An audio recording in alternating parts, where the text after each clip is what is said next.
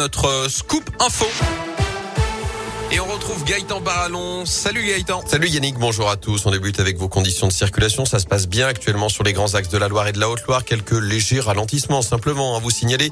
À saint autour de Bergson par exemple, ou de Bellevue également. Même chose pour la traversée de la Talaudière dans le centre-ville de Firmini ou encore au Puy-en-Velay. Quelques légères perturbations également sur les rails. En ce moment, trafic adapté sur certaines lignes à cause du Covid. C'est le cas en Auvergne entre Clermont-Ferrand, Brioude et le Puy. À la une à saint des milliers d'étudiants prêts à plancher alors que cinquième vague de l'épidémie de Covid prend encore de l'ampleur. On rentre en pleine période d'examen pour certains. Chez nous, sur les 20 000 étudiants de l'université Jean Monnet, ils sont plusieurs milliers à être concernés en ce début d'année. Des examens que le gouvernement a souhaité voir se dérouler en présentiel. L'UJM encourage donc ces étudiants à se faire tester avant les épreuves.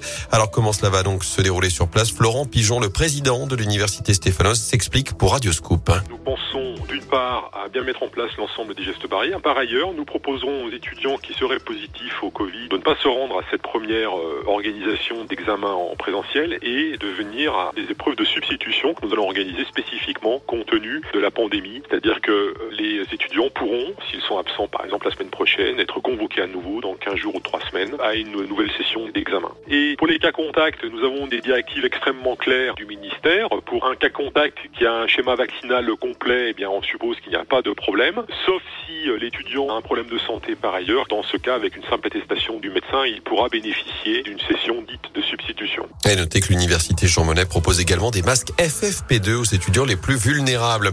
Dans ce contexte, justement, ce rappel de la préfecture de la Loire, le port du masque est obligatoire en extérieur dès 6 ans dans toutes les communes de plus de 5000 habitants, 28 donc au total dans le département, et ce de 8h à 23h, obligation qui vaut aussi pour plusieurs autres lieux, les marchés, les brocantes, les fêtes foraines, les manifestations, les files d'attente, les arrêts de bus, de tram ou de train, enfin également devant les centres commerciaux, les établissements d'enseignement ou encore les lieux de culte.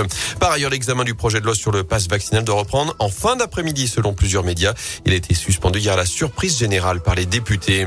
En bref, près de chez nous, 10 mois de prison ferme, la peine infligée à un jeune homme de 21 ans reconnu coupable de trois vols avec violence pendant les fêtes dans les rues de Rouen. Il s'en était pris à trois femmes âgées de 65 à 80 ans, selon le progrès, pour leur dérober leur sac, leur papier et leur argent. En foot, pas de Ligue 1, mais un match amical pour les Verts en cette fin de semaine. Après le report du déplacement à Angers prévu dimanche, les joueurs de la SS affronteront les amateurs de Gol FC, club de National 2 dans leur Rhône. Ce sera vendredi à partir de 16h à huis clos au stade Geoffroy Guichard. Les Stéphanois qui attendent le nom de leur prochain adversaire en Coupe de France. Le tirage au sort des huitièmes de finale aura lieu ce soir aux alentours de 20h30, juste avant la dernière affiche des 16e, le derby du Nord entre Lens et Lille. On vous a mis d'ailleurs la liste des adversaires potentiels de la Saint-Etienne sur radioscoop.com et sur l'appli Radioscoop.